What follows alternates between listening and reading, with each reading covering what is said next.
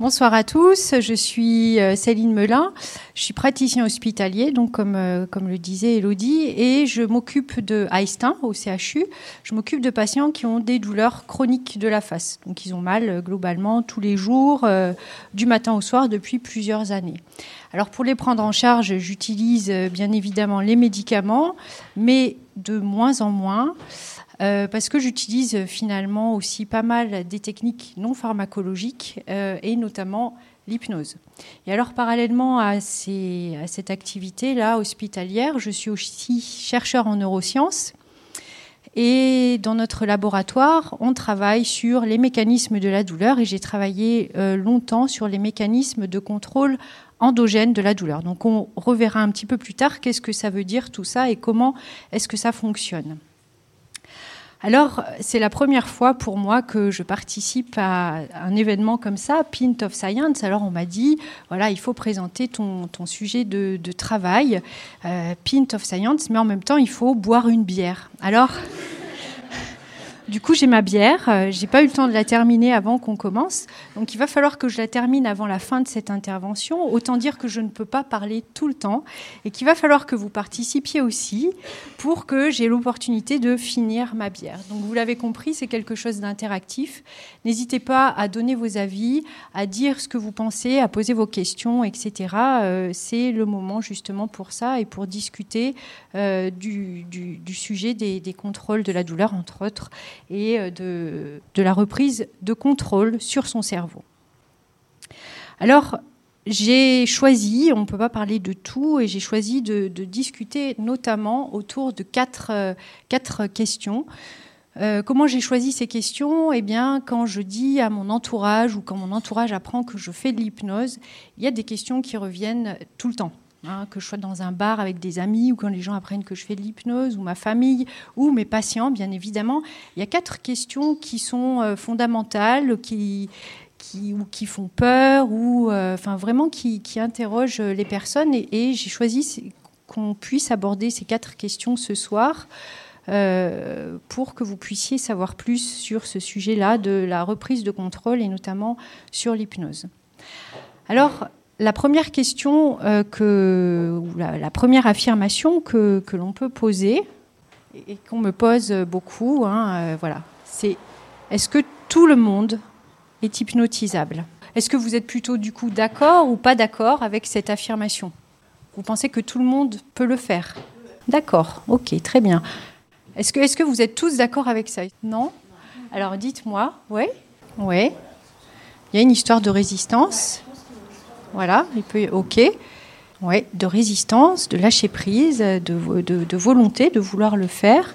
Si déjà on a des a priori très négatifs, on va avoir beaucoup de résistance, effectivement, et on va pas vouloir le faire. Euh, et d'accord, donc il y a déjà beaucoup d'idées euh, assez intéressantes qui émergent. Est-ce que vous avez d'autres d'autres idées sur la question? Ouais, est-ce qu'on est à l'aise? Est-ce que la personne avec qui on fait ça euh, nous, nous, nous met à l'aise? Ou est-ce que est-ce qu'on a besoin d'une personne finalement pour faire ça? Bah, Toutes ces réflexions, on va essayer de répondre à tout ça. Et vous avez, tous euh, un peu raison finalement. Qu'est-ce que c'est que cet état hypnotique, justement? Alors ce qu'il faut savoir, c'est que l'état hypnotique, c'est un état naturel.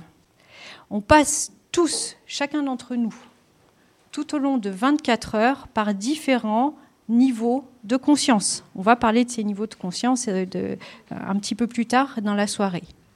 Il y a des niveaux de conscience, enfin il y a des, moments où on a très très peu conscience de tout ce qui se passe autour de nous. Hein. c'est l'état de sommeil. C'est ce que nous allons tous vivre, chacun d'entre nous, d'ici quelques heures, vraisemblablement. Il y a des moments où notre niveau de conscience est un peu différent et on a vraiment conscience de tout. C'est l'état d'éveil. Hein. c'est ce que l'on est tous en train de vivre, enfin j'espère, en ce moment il y a aussi un état différent qu'on appelle justement euh, l'état d'hypnose, qui est encore un niveau différent de conscience.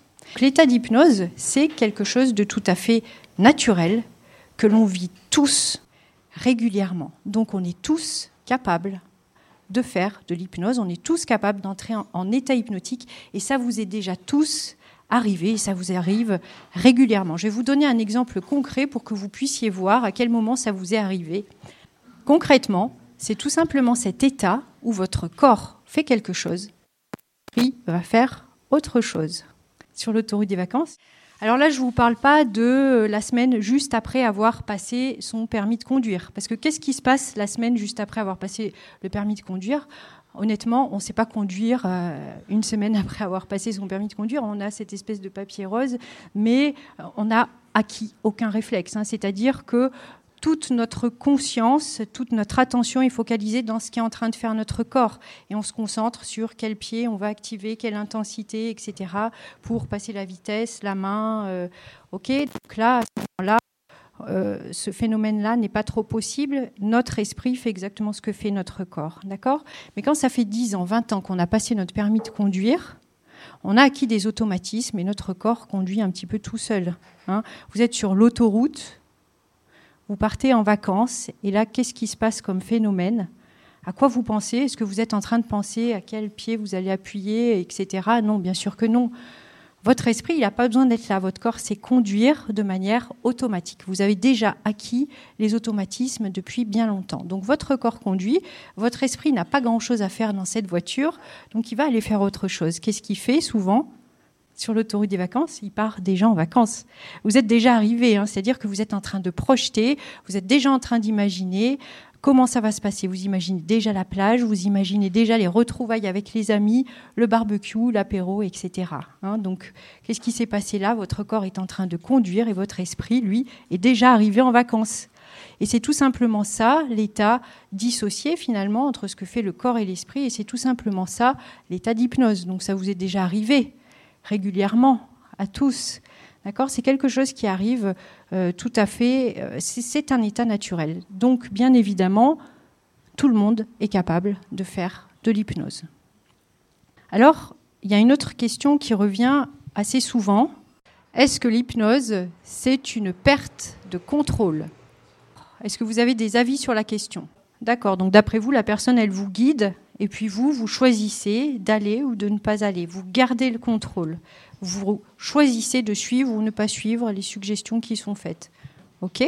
Est-ce que vous avez des avis différents? De manière automatique, on peut sortir facilement de l'état hypnotique. Ouais, d'accord. Qui, est-ce qui pense que justement, qu'est-ce qui est d'accord avec le fait qu'il y ait une perte de contrôle? Et qu'est-ce qui pense qu'il n'y a pas de perte de contrôle? C'est important de, poser cette question pour justement, je reviens finalement à ce que vous avez dit tout à l'heure, à cette histoire de résistance. Effectivement, il y a différents types d'hypnose. L'hypnose que vous connaissez tous, que vous avez tous vu à la télé, l'hypnose de foire. Euh, et puis, il y a l'hypnose médicale. Donc, finalement, qu'est-ce que fait Mesmer ou qu'est-ce que je fais à l'hôpital? Est-ce que c'est vraiment si différent que ça? Eh bien, notre objectif à lui comme à moi, c'est tout simplement d'amener la personne en face de lui, son client ou mon patient, dans un état de conscience modifié. Cet état de conscience où justement on a un imaginaire beaucoup plus important. C'est ça le but. Donc on a tous les deux, finalement, globalement, les mêmes techniques. On utilise à peu près les mêmes techniques. Mais l'objectif final n'est pas le même. Lui, son objectif, c'est de faire de l'audimat, de vendre des billets, etc. Et qu'est-ce qui fait de l'audimat? Qu'est-ce qui attire les gens pour aller acheter des billets pour voir un spectacle ou pour regarder la télé? Qu'est-ce qui fascine? Ce qui fascine, c'est ça c'est d'imaginer cette perte de contrôle et d'imaginer qu'il y a quelqu'un qui va comme rentrer dans votre cerveau pour prendre le contrôle de votre cerveau. Ça, c'est vraiment fascinant. Et c'est ça qui attire pour aller voir des spectacles. On se dit, mais comment il fait? C'est quoi cette magie? Comment il fait pour prendre le contrôle sur le cerveau? D'accord? Ça, c'est fascinant. Et du coup, on, on va beaucoup jouer dans l'hypnose de spectacle sur ce truc-là et vraiment laisser penser aux gens qu'il y a une perte de contrôle. Et donc c'est bien pour l'hypnose de spectacle, mais ça dessert beaucoup l'hypnose médicale. Parce qu'il y a des patients qui auraient besoin de cet outil-là, et vous allez comprendre par la suite pourquoi. C'est un outil qui est extrêmement utile, mais ils n'osent pas y aller parce qu'ils ont peur de cette perte de contrôle. Qu'est-ce qu'il va faire mon médecin? Il va rentrer dans mon cerveau, me contrôler, qu'est-ce qu'il va me faire? Prendre le numéro de ma carte bleue? Etc. Bon, donc c'est vraiment une notion importante à, discuter. Donc, le problème, c'est que l'hypnose de foire, c'est quelque chose qui est beaucoup médiatisé, l'hypnose médicale beaucoup moins. Donc qu'est-ce que retiennent les gens? Évidemment, ce qui est médiatisé. Donc qu'est-ce qui reste dans, l'idée de l'ensemble des personnes? C'est ça. Hein, donc c'est que l'hypnose, c'est vraiment, euh, vous connaissez tous ce Canadien aux yeux bleus, j'imagine. Hein. et donc, je vais peut-être vous décevoir, mais l'hypnose, ça n'est absolument pas une perte de contrôle dans lequel la personne hypnotisée deviendrait comme un espèce de zombie complètement à la merci de la personne qui l'hypnotise. L'hypnose, ça n'est absolument pas ça. Il faut savoir que quand on est en état hypnotique, la partie de notre cerveau qui sait ce qui est bien et ce qui n'est pas bien ne va pas disparaître comme par magie. Et si vous n'avez pas envie de faire quelque chose, c'est pas parce que vous êtes en état d'hypnose que vous allez faire cette chose-là. Absolument pas. Hein. quand vous allez, alors je ne sais pas si certains d'entre vous sont allés à un spectacle de Mesmer. Non, vous connaissez, vous avez vu. Bon, si vous décidez d'aller à un spectacle de, de Mesmer, vous allez payer un certain prix alors certains d'entre vous, vous allez avoir envie de profiter euh, à fond de ce spectacle, hein, d'en avoir pour votre argent finalement, de profiter de l'expérience, de ressentir qu'est-ce que ça fait, euh, de s'amuser avec les potes, de, rigoler, etc. Et vous avez envie de voir, vous avez envie de faire du show, etc. Et qu'est-ce que vous allez faire? Bah oui, là, dans ce cas, il y a des chances pour que vous vous retrouviez sur scène à faire la poule, mais parce que vous avez envie d'aller sur scène, de faire la poule et d'expérimenter ça. Si vous allez à ce même spectacle et que vous avez envie de voir, d'observer, mais que vous n'avez pas envie d'aller sur scène faire la poule, je peux vous assurer qu'en état d'hypnose ou sans état d'hypnose, vous n'allez pas vous retrouver sur scène en train de faire la poule. Hein, Mesmer ne va pas rentrer dans votre cerveau et contrôler euh, votre corps pour que vous montiez sur scène alors que vous n'avez pas envie de monter sur scène. D'accord? Donc l'hypnose, ça n'est pas du tout une perte de contrôle. Alors Mesmer, le grand pouvoir qu'il a, c'est il a un grand pouvoir de sélection. Hein, c'est-à-dire qu'il va faire différents tests. Au fur et à mesure de ces tests, il va sélectionner qui a envie, qui a envie de faire du show finalement. Et après, tout simplement, on va suivre ces suggestions les personnes qui ont envie, elles vont suivre les suggestions et oui, effectivement, jouer un rôle et avoir une sensorialité qui est plus développée, un imaginaire qui est plus développé, parce qu'en état hypnotique, notre imaginaire est bien plus développé. Ils sont en état hypnotique, mais on peut aussi très bien être en état hypnotique, être assis dans la salle ou dans son fauteuil à la maison, regarder le spectacle, être en état hypnotique, hein, puisqu'on a fait tous les exercices d'induction, mais décider de ne pas faire la poule. On garde son libre arbitre, comme ce qu'expliquait euh, la dame à côté de vous tout à l'heure. Voilà, on, peut, on est accompagné, on est dans un état différent, notre imaginaire et nos capacités sont beaucoup plus grandes, et on peut décider de le faire dans cet état-là et de ressentir des choses différentes de ce que l'on peut ressentir quand on est dans notre état de conscience ordinaire. Mais en tout cas, on garde le choix de faire ça ou de ne pas faire ça. Et à tout moment, effectivement, vous aviez raison, monsieur, on peut sortir euh, de son état hypnotique. Et de toute façon, même en état hypnotique, il n'y a pas de risque de rester en état hypnotique euh, toute la vie. Hein. on sort de manière spontanée. Euh. Donc l'hypnose, ça n'est pas une, une perte de contrôle. Et alors là, dans la prochaine question, je vais aller vraiment beaucoup plus loin parce que je vais aller complètement à l'opposé. Et je vais vous proposer l'affirmation suivante. Est-ce que vous pensez qu'avec l'état d'hypnose, on peut au contraire pas perdre le contrôle, mais récupérer le contrôle sur notre cerveau? Et ça, ça veut dire aller très loin. C'est-à-dire, est-ce que juste avec de l'hypnose, on peut moduler, diminuer son niveau de douleur, voire même bloquer complètement la douleur que l'on ressent, et ça sans médicaments? Est-ce que vous pensez que c'est possible? Ouais, modifier l'interprétation de, la chose qui, crée la douleur. Oui, d'accord. Donc déjà, si vous posez la question, est-ce qu'on peut lutter contre douleur aiguë ou chronique, ça veut dire que vous avez dans l'idée qu'on peut lutter contre un certain type de douleur. Mais est-ce qu'on peut... Donc, qu'est-ce qui vous paraît... Le... Alors, la douleur aiguë, euh, c'est quelque chose d'indispensable à la survie. C'est notre signal d'alerte. Vous avez euh, une infection, hein, une, appendicite, c'est la douleur qui va vous forcer à aller consulter votre médecin. Grâce à ça, vous aurez une opération, vous allez éviter la septicémie et la mort. D'accord? Vous mettez tout simplement la main sur une plaque chaude, ça fait mal, du coup vous retirez votre main et vous abîmez pas vos tissus. La douleur, c'est très utile. Il y a des enfants qui naissent avec un système de la douleur qui est défaillant. Ils sont incapables, insensibles à la douleur ces enfants-là meurent très jeunes parce qu'ils n'ont pas de système d'alerte. Eux, quand ils mettent la main sur la plaque chaude, ça ne les dérange pas. Quand ils ont une crise d'appendicite, ils ne le sentent pas. Donc vous imaginez euh, les dégâts que, ça peut faire. Donc la douleur aiguë, c'est indispensable à la survie. Et comment ça se traite? Bah, Ça se traite facilement. On a plein de médicaments contre ça qui marchent très bien. Il y a le paracétamol, les anti-inflammatoires, et pour les douleurs aiguës d'intensité plus importante, il y a la morphine. On sait faire ça parfaitement bien. Maintenant, la douleur chronique, qu'est-ce que c'est? La douleur chronique, ça ne sert à rien. Ça n'est absolument pas physiologique, c'est pas un système d'alerte, c'est une maladie. Ça veut dire que le système nerveux est dysfonctionnel et les patients ressentent de la douleur tous les jours, souvent du matin jusqu'au soir, pour rien. Et en plus, on sait très très mal traiter ces douleurs. Parce que les antalgiques qu'on utilise pour les douleurs aiguës, le paracétamol, les anti-inflammatoires et même la morphine, ça ne fonctionne pas pour traiter les douleurs chroniques. Donc vous voyez un petit peu la galère. Donc l'hypnose, justement, on sait effectivement que ça peut marcher pour euh, la douleur aiguë. Il y a des centaines d'études qui ont montré ça. Et la question, est-ce que ça peut marcher même pour ces douleurs extrêmement complexes, cette maladie des douleurs chroniques? D'accord? Donc on va voir. Pour répondre à cette question, je vais vous montrer très rapidement euh, comment ça marche la douleur? Comment est-ce qu'on fait? Vous savez comment est-ce qu'on fait pour ressentir la douleur? De manière très simplifiée je, je vais vous montrer.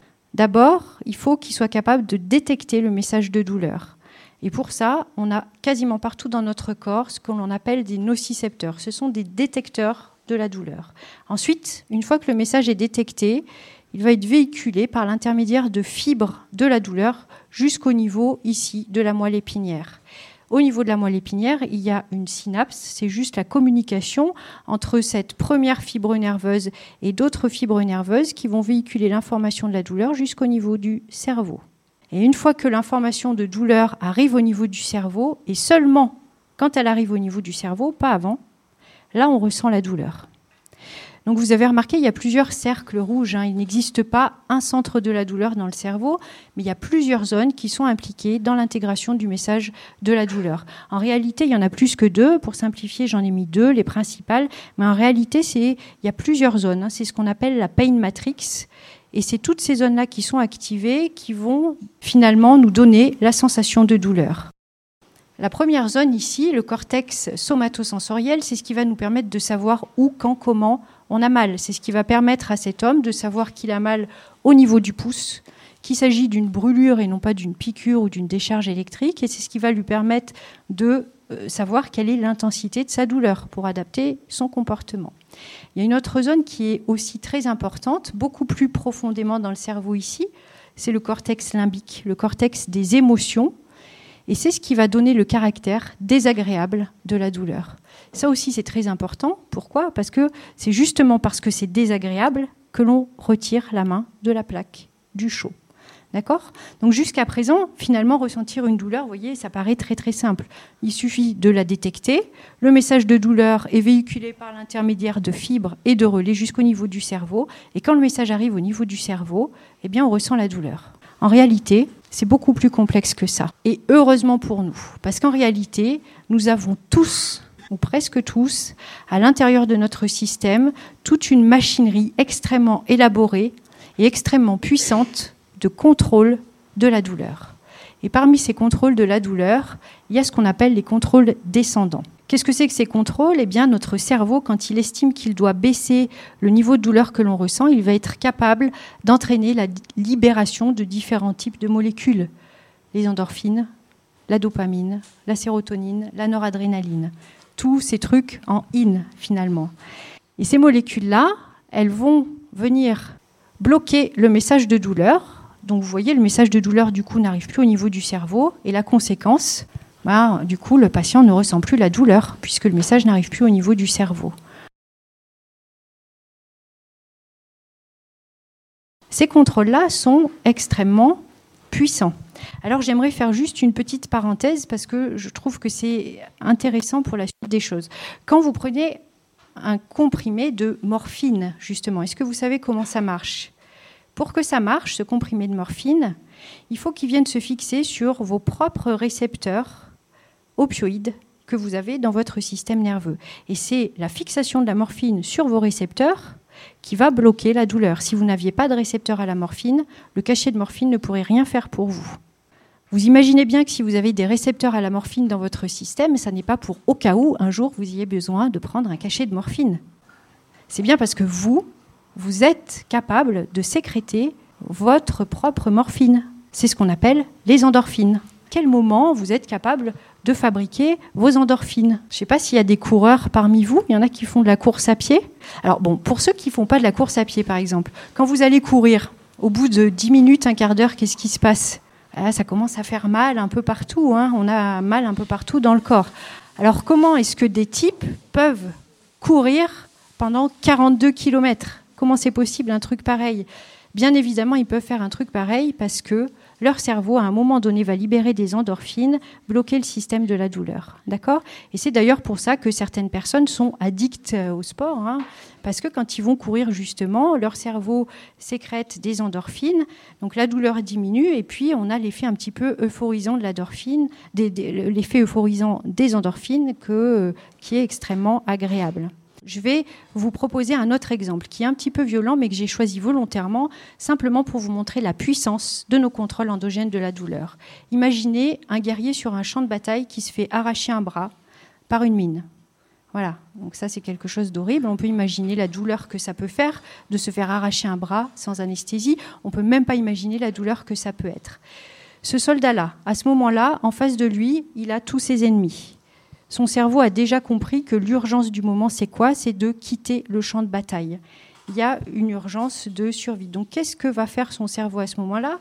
Il va être capable de libérer suffisamment de toutes ces choses en in pour pouvoir bloquer totalement la douleur, pour que le soldat puisse quitter le champ de bataille et sauver sa peau. Donc vous voyez à quel point, même sur des douleurs d'intensité extrêmement importante, on a déjà toute la machinerie à l'intérieur de nous, chacun d'entre nous, pour pouvoir contrôler nos douleurs. Donc, est-ce qu'on peut moduler notre propre douleur? Bah oui, hein, on a toute la machinerie, c'est ce qu'on vient de voir. Mais là, vous allez me dire, ok, s'il faut se retrouver sur un champ de bataille ou faire un marathon pour mobiliser nos contrôles de la douleur, c'est pas très intéressant. Enfin, en tout cas, c'est pas utile tous les jours. Nous, ce qu'on aimerait bien faire, c'est pouvoir utiliser nos contrôles de la douleur quand on en a besoin.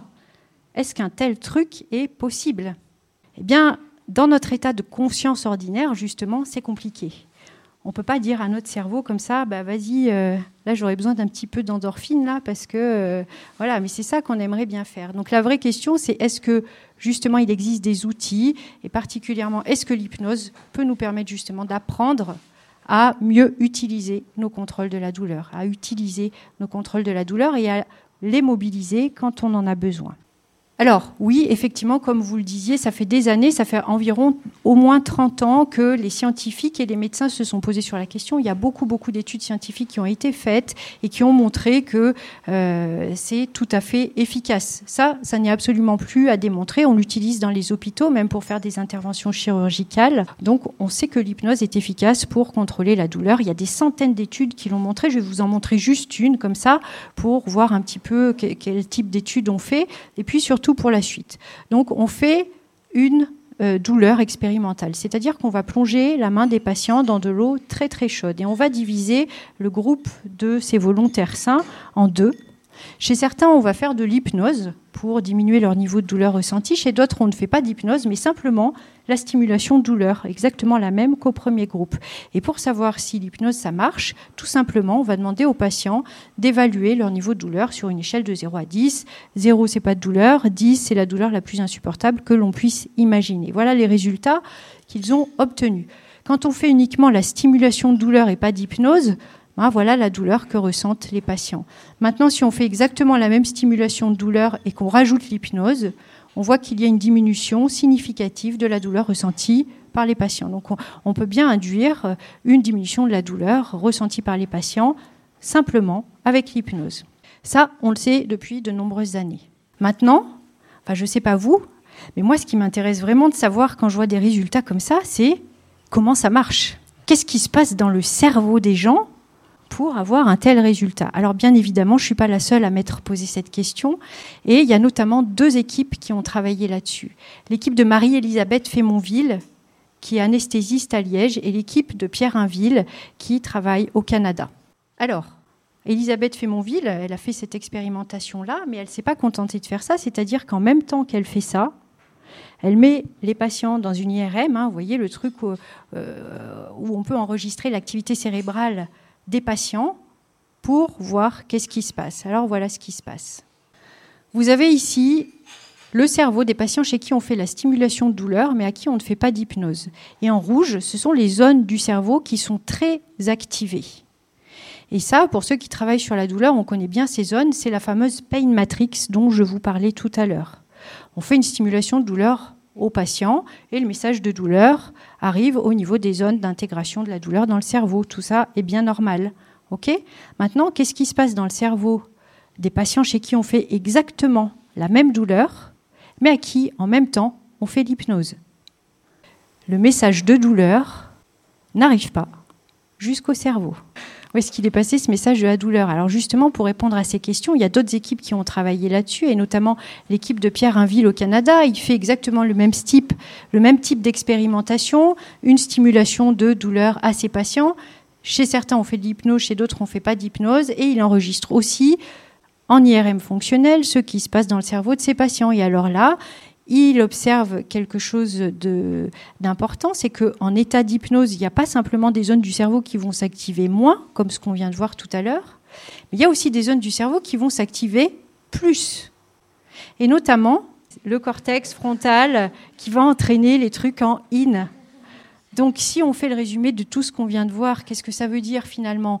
Quand on fait la stimulation de douleur, qu'est-ce qui se passe? Bah, Le message est détecté, il est véhiculé par l'intermédiaire de fibres jusque dans les zones du cerveau qui intègrent le message de la douleur. C'est ce qui a été enregistré ici par Elisabeth Fémonville et donc le patient ressent de la douleur. Maintenant, si on rajoute l'hypnose à ça, l'équipe de Pierre Inville au Canada a montré qu'on va activer justement le cortex préfrontal, ce qui va entraîner la libération des trucs en in bloquer le message de douleur. Le message de douleur n'arrive donc plus au niveau du cerveau, c'est ce qui a été montré par Elisabeth Fémonville, et donc le patient ne ressent plus, ou en tout cas ressent de manière atténuée, la douleur. Donc là, vous l'avez compris, finalement, notre système nerveux, il est capable de nous faire ressentir de la douleur, et ça, on le sait tous. Mais ce qu'on nous dit jamais, hein, c'est que notre système nerveux, il est capable aussi de contrôler la douleur. Et nous avons tous à l'intérieur de nous d'énormes ressources. Le problème, c'est qu'on ne sait pas les activer de manière consciente, mais par contre, il existe des outils pour nous aider à les activer. Dernière petite question, mais ça maintenant, j'imagine que vous, êtes OK là-dessus. Pour vous, est-ce que l'hypnose, c'est de la magie? Donc l'hypnose, on l'a vu tout à l'heure, c'est tout simplement un état naturel. Il n'y a rien de magique à ça. Vous l'avez tous déjà vécu, l'état hypnotique. L'état hypnotique, donc c'est quelque chose qui peut se faire de manière spontanée. C'est quelque chose que l'on peut induire et il peut aussi être induit par nous-mêmes. C'est-à-dire qu'on peut très bien apprendre à faire de l'auto-hypnose. Et c'est extrêmement utile en, douleur chronique, par exemple. Hein. On a maintenant les outils euh, et on commence à comprendre qu'est-ce qui se passe dans le cerveau pendant l'hypnose. pendant l'hypnose, on va être capable de mobiliser les contrôles de la douleur, les contrôles de l'anxiété. Ça n'a rien à voir, euh, bien évidemment, avec de la magie. Et enfin, euh, ça nécessite un apprentissage, notamment pour les maladies chroniques. Alors, je vous ai beaucoup parlé de douleur tout de suite parce que c'est ma spécialité, mais on peut utiliser l'hypnose pour bien d'autres choses. Et j'utilise d'ailleurs aussi pas mal pour l'anxiété, parce que les patients qui ont des douleurs chroniques ont aussi souvent un problème euh, d'anxiété. Et de la même manière que pour la douleur tout à l'heure, cet état-là euh, de conscience modifiée va les aider à mieux utiliser et à les mobiliser leur contrôle, comme on l'a vu, de la douleur ou leur contrôle de l'anxiété ou d'autres types de contrôle. La douleur aiguë, c'est facile. On a vu déjà avec les médicaments, on a des médicaments qui fonctionnent bien. Avec l'hypnose, bah, c'est facile aussi parce que finalement, il suffit de faire une séance. On fait la séance au patient ça va lui permettre de diminuer sa douleur aiguë. On va pouvoir faire un, geste assez facilement. Je pense par exemple aux infirmières. Bon, pour faire une prise de sang, on fait euh, juste une petite induction hypnotique, ce qui permet de faire la prise de sang dans des manières tout à fait confortables. Donc là, en aigu, c'est facile parce que entre guillemets, il s'agit de faire une séance. Maintenant, en douleur chronique, c'est très compliqué à gérer avec les médicaments. Mais est-ce que vous pensez vraiment qu'avec une séance d'hypnose, est-ce que vous pensez que mes patients arrivent Je leur dis, bon écoutez, vous avez mal tous les jours, du matin au soir, depuis 10 ans. Alors ce que je vous propose, c'est que je vais vous faire une séance d'hypnose avec ma baguette magique et vous allez repartir, vous n'aurez plus jamais de douleur. Non, bien évidemment, ça n'est pas de la magie. Et ma séance d'hypnose va être très très peu utile si j'en fais qu'une. Ce qui va être utile par contre, c'est que eux, ils apprennent à faire de l'auto-hypnose et qu'ils apprennent, dès qu'ils ont besoin, à utiliser et à mobiliser leur propre contrôle de la douleur. Et donc, au lieu d'aller prendre un médicament quand ils sont euh, vraiment en train de monter en intensité de douleur, ils vont faire leur séance tout seuls et ils vont être capables de mobiliser leur contrôle de la douleur sans moi. Mon objectif, c'est de leur donner l'autonomie. Donc, je vais leur apprendre à faire de l'auto-hypnose. Je vais les voir plusieurs séances, cinq séances. C'est un apprentissage, hein, donc ça nécessite du boulot. Moi, je les fais bosser, mes patients. Donc, il faut qu'entre chaque séance, ils travaillent, ils fassent des exercices pour apprendre. À chaque séance, on peut aller plus loin et à la fin, ils sont autonomes. Ils n'ont plus besoin de moi et ils maîtrisent beaucoup mieux leur cerveau.